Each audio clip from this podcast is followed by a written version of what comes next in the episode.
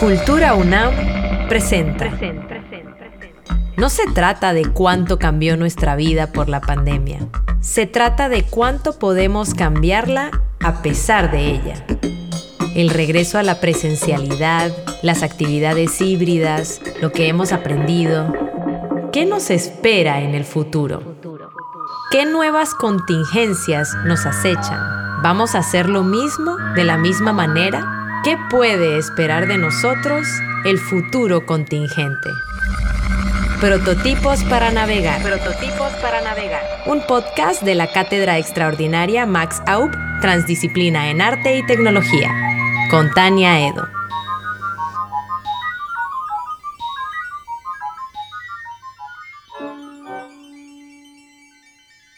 Bienvenidos a este episodio de Prototipos para Navegar. Hoy vamos a conversar con Verónica Gerber Bisecci, quien es una artista visual que escribe. Su búsqueda artística, el cruce entre palabra e imagen, comenzó con la serie de dibujos Diagramas de Silencio, un ejercicio de exhumación visual a partir de la puntuación de diversos poemas, y el libro Mudanza, de 2010, una colección de ensayos sobre escritores que desertaron de la literatura convencional para convertirse en artistas visuales. Ella hizo algo parecido no solo ir de las artes visuales a la literatura, sino estar constantemente en la tensión entre ambas, que como sabemos en la actualidad es una de las tensiones más interesantes que vive el arte. Verónica vive y trabaja en la Ciudad de México.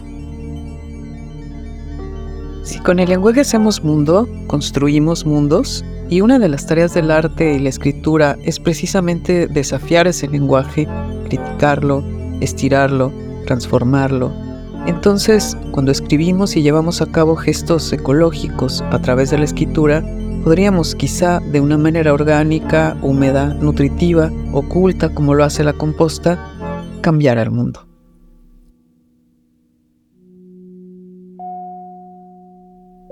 Bueno, pues qué gusto estar platicando contigo, Verónica Gerber, Vicetti.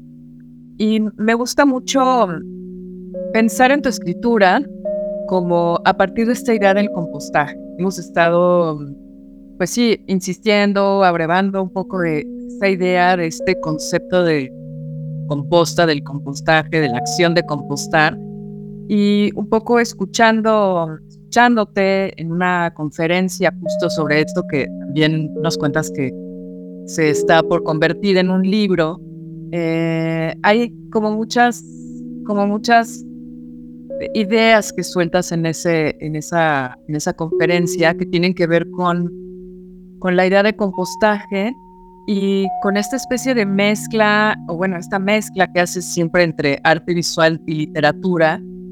Y lo percibo un poco como otra forma de componer, como un recurso más tuyo para componer y que es distinto a, a otras series o a otros proyectos por ejemplo, en los que utilizas em, combinatoria, eh, conjuntos, un poco la teoría de conjuntos ahí poniéndose en juego como para crear estas lógicas que son muy singulares, ¿no? Y aquí en, la idea de compostaje partes como de otras genealogías, de otras ideas, hay también mitos, siempre hay en, en tu trabajo. Entonces, pues eso, eh, y empecemos a platicar un poco sobre ¿Cómo estás utilizando la idea de compostaje en tu escritura y en, en la composición? Si, si es que la, la idea de composición te, te resuena. Hola Tania, pues muchas gracias por invitarme. Ya tenía muchas ganas de, de, tener esta conversación contigo. Y la idea que planteas me gusta un montón. No la había pensado. Es decir, sí había pensado en esta idea de composición, componer, compostaje, pero no, no seriamente, eh, digamos, eh, como que ahora que me la pones sobre la mesa intentaré como, sí, como abordarla eh, de manera así más informal, em, pero me hizo pensar muchas cosas, ¿no? Em, en el fondo, como que a veces yo siempre hablo de estructura, que no es una palabra que me encante, pero pero que me vuelve a llevar ahí, ¿no? O sea, como que la composición me vuelve a llevar a pensar en, en estructuras, pues como en estructuras conceptuales, ¿no? Y cómo cada proyecto de algún modo exige su propia estructura conceptual, ¿no? Eh, y en ese sentido, el compostaje, digamos que le adhiere, como tú muy bien eh, percibes, nuevas características a las distintas como estructuras que he ido explorando, que tampoco son tantas, eh, pero, pero pues sí hay varias cosas allí, como varias capas, podría decir, como para usar un lenguaje más en relación a la composta, ¿no? Y lo que, algo que me parece central es que me parece un, un, ejemplo muy claro de ideas que me interesan mucho, pero que no para las que no tenía eh, un ejemplo claro de cómo podía funcionar. Por ejemplo, em, la idea de que la historia puede ser reversible, ¿no? que es una eh, idea de Ariela Aisha Azulay, en tanto podemos recontarla, ¿no? Y adherirle otras perspectivas, eh, un poco para romper con la, perspectiva unívoca de cómo se cuenta una sola historia, ¿no? Eh, si lo pensamos en la historia universal, pues incluso la historia con H mayúscula. Y siento que eh, pensarlo desde la composta es un buen ejemplo porque me parece que lo que sucede ahí con los materiales es muy particular, ¿no? O sea, como que sufren un proceso de putrefacción que transforma por completo su naturaleza material y eh, les convierte en otra cosa sin dejar de ser del todo lo que eran o, o sin dejar de tener los fantasmas de lo que habían sido, ¿no? Eh, entonces, como que por ahí me interesó mucho pensar en la composta, como en esta dimensión más material que yo sentía que me faltaba, ¿no? así literalmente de poner cosas en un lugar y ver qué pasa cuando las mezclas eh, y que sobre todo tengan estos procesos de fermentación, de putrefacción, como, queramos llamarles, ¿no? Eh, creo que en principio por ahí me interesó y fui descubriendo que varias cosas que había estado leyendo, que me habían interesado, se pueden como ir mm, emparejando, digamos, con no solo la composta, sino sobre todo, digamos que me, me, he concentrado mucho también en entender a las lombrices, que son, a las cuales llegué por la misma composta, ¿no? Eh, y en los procesos de los que ellas son capaces y cómo poder pensar, como que me nació esta pregunta de cómo podríamos escribir como las lombrices, obviamente de manera metafórica, pero en este sentido de mirar al archivo, a la memoria, de usar eh, nuevamente las herramientas de la reescritura del archivo, ¿no? Y un poco hacer lo que hacen en el suelo las lombrices. Es decir, por poner un ejemplo, las lombrices pueden eh, transformar la toxicidad en los suelos contaminados y, da, y hacerlos nuevamente suelos este, pues vivos, podríamos decir, o, donde es posible que algo germine. Y entonces yo pensaba, bueno, o sea, algo así se debería poder hacer con los documentos de archivo. Trabajo mucho con documentos de archivo Em, esto no quiere decir únicamente documentos de una biblioteca, considero documentos de archivo, pues casi cualquier cosa, ¿no? O sea, un libro, en fin. Y eso, como que al reescribirlos críticamente, situadamente, etcétera, un poco y con ciertas herramientas específicas que voy poco a poco ahí em, dibujando a través de las ideas de muchas personas. ninguna es una idea mía, solo las estoy juntando un poco como uno hace con la composta para entender eso, la capacidad de contar básicamente las historias desde otro lado y de maneras eh, distintas, ¿no? Eh, de las maneras en las que una lombriz a lo mejor sería capaz de hacerlo. O, más bien lo hace, ¿no? Las historias que cuentan en, su propio, en sus propios materiales y ver cómo podríamos, quienes escribimos o hacemos arte o música o lo que sea, hacer eso mismo también, ¿no? algo así pues me gusta mucho justo este vínculo con, con las lombrices y con lo no humano, ¿no? Que, que hay como que ahí siento que hubo un quiebre y un, y un, paso en tu trabajo, lo percibo muy pandémico también o muy pospandémico.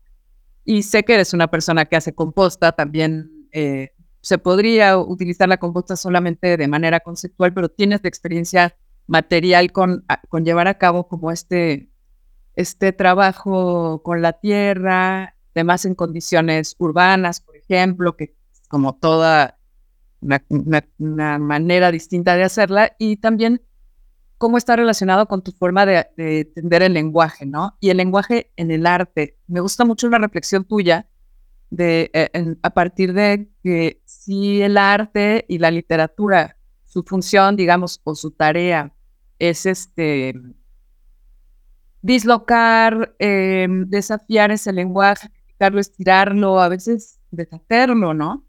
Entonces, cuando escribimos y llevamos a, cabo estos gestos ecológicos, digamos, si con el lenguaje hacemos mundo, quiere decir que podríamos estar con estos gestos transformando un poco el mundo, ¿no? Y como bien dices en, en otros espacios, el lugar del artista no es cambiar el mundo, pero es el lugar de todos, ¿no? No, no solo del artista. Entonces, ¿cómo, ¿cómo percibes esta construcción de mundo? Y un poco, pues también integrando a estas lombrices, veo en, en estas series como, como Resistencias o como última serie que está relacionada con el trabajo de, de Tablada, pues sí, la presencia de, estos, de estas entidades no humanas, ¿no?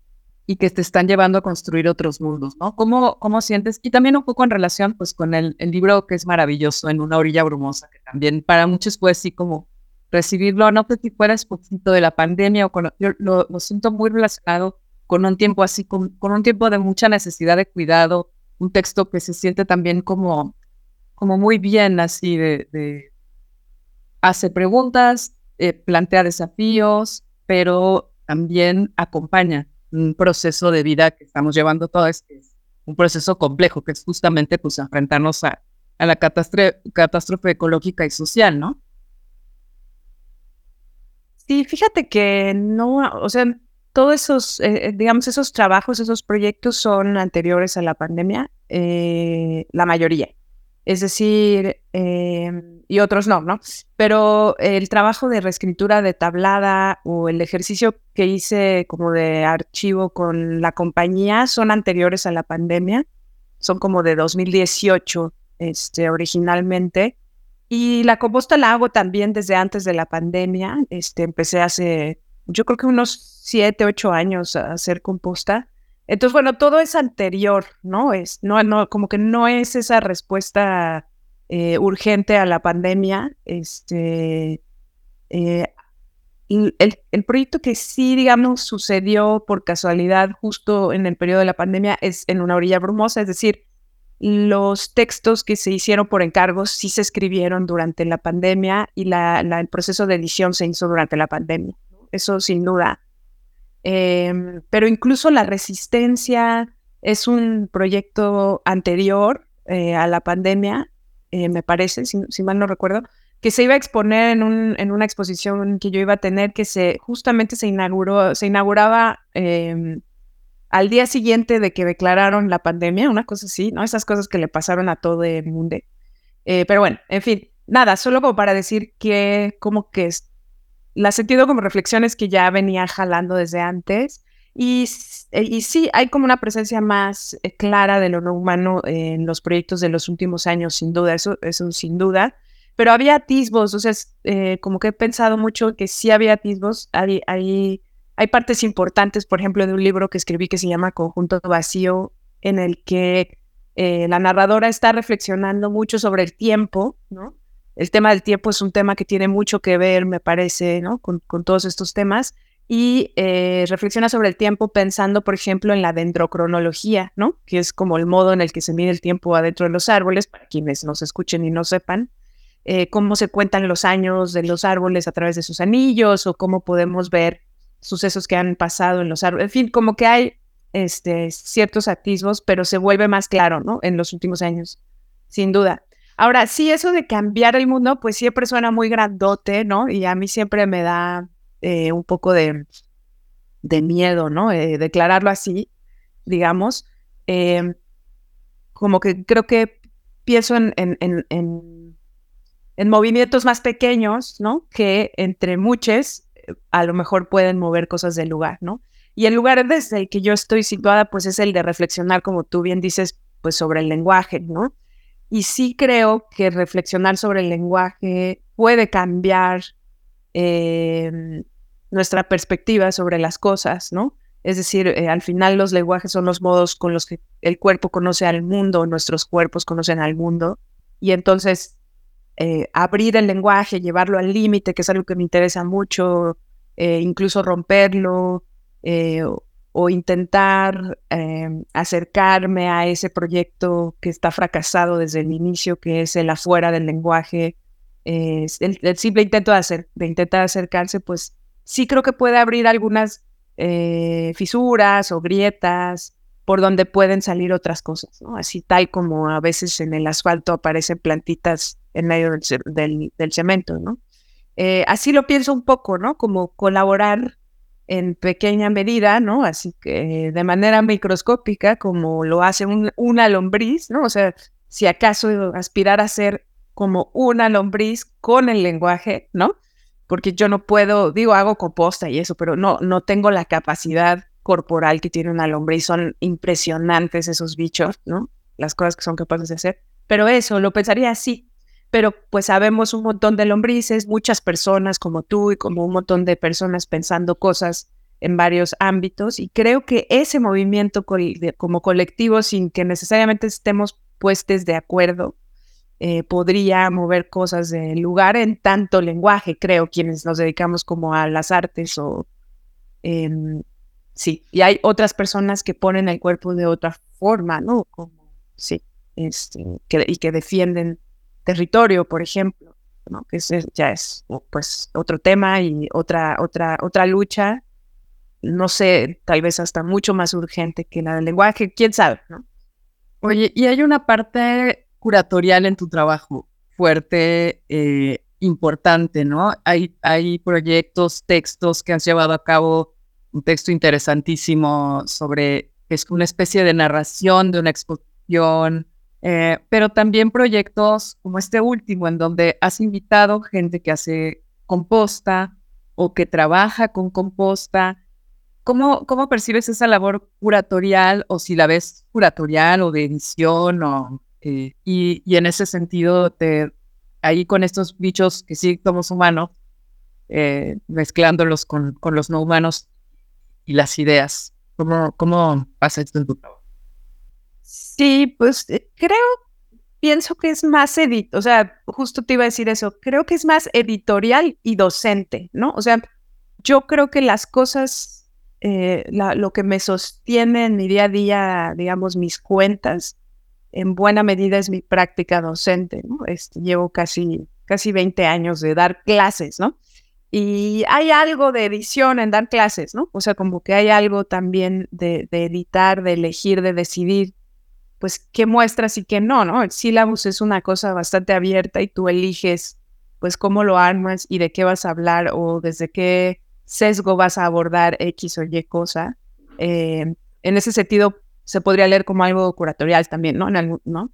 Pero sí, creo que mi experiencia real es más editorial. Estuve muchos años trabajando en Tumbón Ediciones y lo veo más así, ¿no? Como una antologadora, como una investigadora, ¿no? Como eh, este trabajo con el archivo, de buscar textos o de juntar gente, eh, son cosas que hacía mucho como editora eh, desde, desde la edición del libro, pero también en el momento de presentar el libro, ¿no? Por ejemplo, había que imaginar, porque en la tumbona, pues, nos gustaba imaginar otras maneras de difundir el trabajo, ¿no? Entonces, pues como imaginar cosas, juntar gente que a lo mejor no necesariamente hubiera estado junta para presentar un libro y tal vez en lugar de hacer una presentación solemne de mantel verde, eh, organizar un stand-up porque el libro tenía que ver con, este, comedia popular o organizar una reunión de ensayistas para discutir sobre el ensayo en lugar de presentar el libro de ensayo de Philip López, en fin, ¿no? Como eso, como buscar otras maneras. Entonces lo veo como una extensión más de eso, aunque debo admitir que, por ejemplo, en este último ciclo que me invitaron a hacer justo este año en el Centro Cultural de España, sí le pusieron ahí, yo había puesto coordinadora, ¿no? A mí me cuesta trabajo que, le pongan curaduría porque siento que, pues no sé, que no tengo esa formación y me da cosa con mis colegas curadores o curadoras o curadorix, pero bueno, pues le pusieron curaduría y mi nombre, ¿no? Este, ya, ya no lo peleé, digamos, para que lo cambiaran, pero sí, en términos así más, este, pues sí, personales, yo lo considero una mezcla de docencia con edición, porque eh, ahí es donde realmente tengo como experiencia y, siento que como que puedo decir que sí, que, eso hago, ¿no? Con la curaduría, pues, eh, no sé, ese, ese cuento eh, curatorial, yo le puse cuento curatorial porque tuve que elegir em, como para catalogarlo, ¿no? Para etiquetarlo, tuve que elegir obras de arte, ¿no? Porque pues también, o sea, también soy historiadora del arte, ¿no? Entonces, sí tuve que elegir algunas obras de arte para escribir un cuento, eh, pero en el fondo es un cuento más que una curaduría, ¿no? No sé. Eh, sí, al final eh, creo que todo se me hace ahí un poco bolas en el, en el, en las etiquetas. Siempre los, las cosas con las etiquetas me cuestan trabajo. Oye, bueno, cuéntanos un poquito sobre este último proyecto, que como dices, tiene que ver más con edición y con juntar gente, con formatos y con la, y con la docencia. Ahí también hay, hay mucho, de, mucho de composta, ¿no? Y, y también un poco pensando en, en como la pregunta, digamos, que hace una orilla brumosa, que tiene que ver con los futuros o los posibles futuros de las artes visuales y la literatura. Em, estaba leyendo una reflexión muy interesante de Mackenzie Ward, en donde cita varios autores y habla de cómo la novela burguesa es imposible que la novela burguesa narre, cuente el antropoceno, porque justamente es como lo que, eh, lo que la, la novela burguesa, lo que ha hecho es poner en el frente la vida eh, como algo importante, la vida de los humanos, las relaciones de los humanos y en el, y en el atrás, background, en el fondo, eh, todo lo, que es no humano, ¿no? Y, un poco como que la literatura está pasando al revés, ¿no? Pero qué tanto eso se está viendo ya reflejado, cómo, qué, tanto, qué tanto está sucediendo eh, en, en, la publicación o, cómo, o cómo verías ese futuro, digamos, eh, y, esta, y estas posibilidades de enfrentar esto que es tan urgente. Sobre todo en las nuevas generaciones, que creo que además de, es, gente con quien trabajas mucho, ¿no? Sí, pues, o sea, ahí, se podría hablar de varias cosas, ¿no? Hace poco eh, estaba conversando con, con Fernanda Trías y Gabriela Damián y un poco, eh, creo que algo que sucede mucho, que no sé si va por ahí, ahorita me dice si no me estoy yendo por las ramas, pero algo que está pasando mucho en la literatura, pero tal vez también en las artes visuales, es que se está tematizando el problema, ¿no? Es decir, como que la gente lo aborda como un tema, ¿no? Ah, ok, ahora el tema de moda es lo no humano. Bien, entonces voy a hacer esta pieza sobre esto y esto y esto. Em, o entonces la industria editorial y la industria artística buscan incansablemente esos proyectos y sin importar mucho cómo son, pues esos son los que se van mostrando, publicando, etcétera, ¿no? Eh, en una orilla brumosa, pues en, digo, es difícil hablar del, trabajo propio, ¿no? Este, pero el intento que había ahí, eh, que es un trabajo con otros, además, ¿no?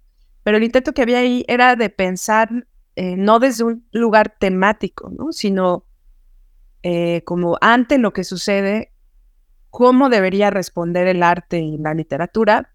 Es decir, no desde el qué, que es el tema, sino desde el cómo, ¿no? O sea, cómo vamos a escribir sobre esto, ¿no? Y eso significa reflexionar sobre muchas cosas, es decir, sobre medios de producción, sobre eh, estructuras conceptuales del lenguaje, sobre eh, formas de escritura, ¿no? Incluso podría entrar discusiones sobre géneros de, escritura, etcétera, etcétera, etcétera, ¿no? Eh, pero la pregunta era, iba más por ahí, ¿no? O sea, más como por, por el, por el lo que sostiene y no tanto lo, eh, lo que envuelve, ¿no? Una cosa así. Em, y bueno, la respuesta fue, bueno, seleccionamos algunos textos que ya existían y otros fueron por encargo. Y eh, finalmente me enfrenté a un conjunto de textos que intenté analizar y a partir del cual escribí un, prólogo, justo tratando de pensar cuáles son las herramientas de escritura eh, en el presente para afrontar el presente y en ese, en ese afrontar el presente de algún modo también pensar el futuro, ¿no? o especular también sobre el futuro, especular sobre el futuro de la escritura, etcétera. Y ahí aparecieron cosas que justo siento que no son temáticas, sino más, eh, para volver a la palabra con la que empecé, pues estructurales, ¿no? Como eh, escrituras que tienen que ver con eh, repensar la autoría, ¿no? Em, y plantear desde otro lugar eso, ¿no? Es, digamos, algo que ha permeado las artes eh, ya por más de un siglo, es la propiedad privada. Entonces, obviamente, y la propiedad privada está ligada al capitalismo y eh, a su vez el capitalismo a eh, las catástrofes que nos, que nos sobrevienen, ¿no? Entonces, por supuesto que discutir sobre la propiedad privada es fundamental para pensar la literatura del futuro o las artes visuales del futuro, ¿no? Entonces, no es tanto si le pongo eh, elementos no humanos o no a los dibujos o al, ¿no? O a los libros o cuento la historia eh, como si fuera yo una planta. Digo, todo eso está genial, pues, ¿no? Este, pero, eh, o sea, como no nada más es eso, ¿no? Es también todo lo demás, ¿no? O los medios de producción, ¿no? Lo que, lo que significa entender, pues eso, como en el caso de un libro, dónde empieza su camino, dónde termina, o en una pieza de arte, eh, en fin, ¿no? Eh, y entonces, bueno, los propios textos me indicaron algunas herramientas y mi propio sesgo también, obviamente, ¿no? Y esas son las que propuse, pero pues eso, como con una intención más estructural, ¿no? Ahora, si eso es verdad o no, pues, o sea, si funciona o no, pues no, no lo sé. O sea, como que no me toca, ya no lo, no, no lo puedo saber, pero sí creo que desde mi perspectiva, los textos en general son, experimentan bastante, la mayoría, con las ideas, si no con el lenguaje, sí con las ideas. Y entre todos los textos, de algún modo, eh, creo que logran ir un paso un poco más allá del tema, ¿no? Este, o un paso antes del tema, ¿no? O no sé, algo así. Y no me acuerdo qué otra cosa me decías que contara, pero bueno, eso en tanto, pues en una orilla hermosa y en tanto, como veo un poco el panorama, ¿no? Literario, artístico, que es donde más o menos tengo referencias. Pues bueno, lo otro tenía que ver un poco como con la, la idea de la novela burguesa como esto que pone enfrente la, vida privada de dos, tres personas, de, como que se enfoca ahí y todo lo que ahora nos debe importar o lo que está en emergencia. Y bueno, hubo ahí como, como que se ve o, se vuelve evidente a partir de una reflexión así, pues que justo el poner a lo no humano o a las poblaciones locales, ¿no? En el fondo y a las personas, a los protagonistas en el, en el frente, digamos, tiene algo de responsabilidad en, esto que sucede, ¿no? Y, y, bueno, me gustaría regresar a tu trabajo y un poco para, para ir cerrando con esta idea otra vez de, de, compostaje y de cómo partes a partir otra vez de un mito, ¿no? Y, y, y en donde también está implícita una, un interés siempre en tu trabajo, ¿no? Que es, es el género, que, es, que son los feminismos, en fin, ¿no? Y entonces cómo esta figura de Pandora me la transformas completamente y no sé, ahí eh, sé que este es un libro y además temporalmente es un libro que va a aparecer, digamos, en el futuro, ¿no? Y que, y que tiene que ver como con cosas que tú debes estar escribiendo ahora, un poco pues hablando de este libro y hacia dónde tú vas. Hay figuras bien interesantes en esta conferencia como Bolaño y la permeabilidad de este cuadrado detectives, muchas cosas que hemos recorrido como lectoras eh, y que de pronto las vemos juntas justo en esta compota y en donde las lombrices empiezan a hacer lo suyo y, el fermento y entonces nos regalas como unas ideas bien interesantes también para, para partir y para contagiar las escrituras, ¿no? En el presente. Sí, nada más como cerrando lo, lo que decías, eh, bueno, yo no, yo no estudié literatura, entonces como que me da miedo a veces también hablar de ciertas cosas como de la novela burguesa, ¿no? O sea, como que tampoco tengo la verdad, como el todo eh, lo que se necesita a lo mejor para analizarlo, pero lo que sí creo con, con, eso que decías es que un poco cuando yo hablaba de tematizar, de tematizar lo no, lo no humano, etcétera, yo siento que eso es un, pero con temor a, equivocarme, la verdad, ¿eh? porque tampoco los sé de cierto, o sea, me faltan referencias, pero me da la impresión de que tematizar la lo ecológico, lo la naturaleza, lo no humano, es, es burgués.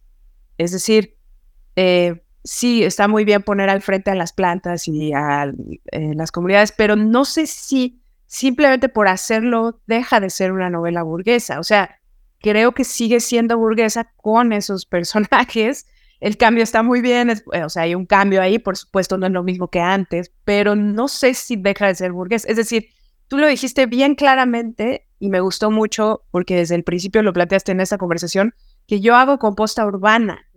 La composta urbana es burguesa, ¿no? O sea, yo me encantaría decir que no, me fascinaría, ¿no? Eh, pero esta es mi condición, este es el, el, lugar situado desde el que hago mi composta y pienso la composta y a las lombrices, las lombrices están en mi cocina, o sea, no, no vivo en el campo, no, nunca tuve una vida de campo, en fin, ¿no? Entonces como que sí, como que si el objetivo es salvarse de ser burgués, yo creo que faltan más cosas, ¿no? O sea, como cuestionar la propiedad privada, cuestionar un montón de otras cosas que son las que sostienen a la burguesía, ¿no? En el fondo. Algo así, pero con mucho temor a equivocarme eh, y eso, ¿no? Como derecho a, cambiar de opinión. Ah. últimamente siempre digo eso. Eh, pero bueno, y para contestar a tu última pregunta, pues sí, esa conferencia de la que hablas, que se puede ver ahí en la Cátedra Bolaño, eh, fue pandémica, esa sí fue totalmente pandémica este, eh, como siguiendo con lo que me decías al principio. Y sí, como que me quedé con ganas de, de, seguir desarrollándola porque yo cerré esa conferencia como con unos puntos que justo son como las cosas centrales para empezar a realmente pensar la escritura como si fue, como lo hace, lo haría una lombriz, entre comillas, ¿no? Y para responder a, tu última pregunta sobre en qué ando ahora, eh, en efecto, tienes eh, toda la razón y esa esa conferencia que se puede ver ahí en línea que vi en la Cátedra Bolaño fue en plena pandemia y todo eso lo pensé en plena pandemia. Esa sí es así ya totalmente pandémica, la de las escrituras del compostaje, aunque la composta le precede, ¿no? Y mm, creo que un poco como se está ahora perfilando este posible libro, ¿no? O lo que estoy intentando que se convierta en un libro es no necesariamente en ese orden, pero hay como una serie de elementos, ¿no? Que han ido creciendo y es eh, hablar de la muerte, ¿no? Un poco, y cómo la muerte de, eh, alguna manera siempre acaba dentro de una caja, ¿no? Esa caja a veces puede ser un compostero, a veces no. Entonces estoy escribiendo un poco como sobre la muerte como una posibilidad distinta de lo vivo, ¿no? La muerte como una posibilidad distinta de lo vivo. Eh, las cajas como composteros, pero también como constructos humanos que le ponen límites a las cosas y que eso como que constriñen. Luego en las cajas, entonces dentro de las cajas donde está lo muerto aparecen las lombrices, ¿no? Entonces la otra son las lombrices y la relación de las lombrices con la escritura y la reescritura, etcétera. Y luego esa escritura o reescritura, o sea, como que lo que queda ahí, eh, por las cosas que he leído, no sé, he empezado a pensar en los fantasmas. Entonces como que muerte, caja, lombriz, fantasma, ¿no? y un poco la escritura son esos fantasmas o eso que queda, que ya no puedes reconocer eh, dónde termina la cáscara de la jícama y empieza la de la naranja, pero sabes que estuvieron ahí, ¿no? Em, y entonces ahí hay como algo fantasmado que se parece un poco a como me gusta entender la escritura, como algo fantasmado, ¿no? Este, entonces, pues el libro un poco va así hasta ahora. Eh, no, no sé muy bien eh, cuándo terminará, pero Ah, por ahí va la cosa ahora. Y todo partió de pensar en mi compostero, que llevaba muchos años ahí eh, usándolo, y eh, en las lombrices que aparecían a veces, ¿no? Ahora ya tengo un compostero en la azotea eh, así clásico y un lombricompostero, ya de plano tengo un lombricompostero en la cocina, ¿no? Entonces ya es como que se también va creciendo ahí el rollo. Eh, pero pues eso, por ahí va lo que estoy pensando ahora, que es básicamente una extensión de esa conferencia hacia varios lados y como muy bien decías, recorriendo pues obras de arte, elementos literarios y ahí metiendo un montón de cosas eh, que son las que me han permitido pensar lo que quiero pensar allí, ¿no? Eh, al final casi ninguna idea es mía, o sea, en realidad otra vez me siento como una compostadora o como una editora que echa las cosas y le construye los puentes, ¿no? Este, como que ahí el arte está en hacer puentes, básicamente, en, en la, ingeniería de los puentes, ¿no? algo así. Ah, está increíble cerrar con eso. Buenísimo.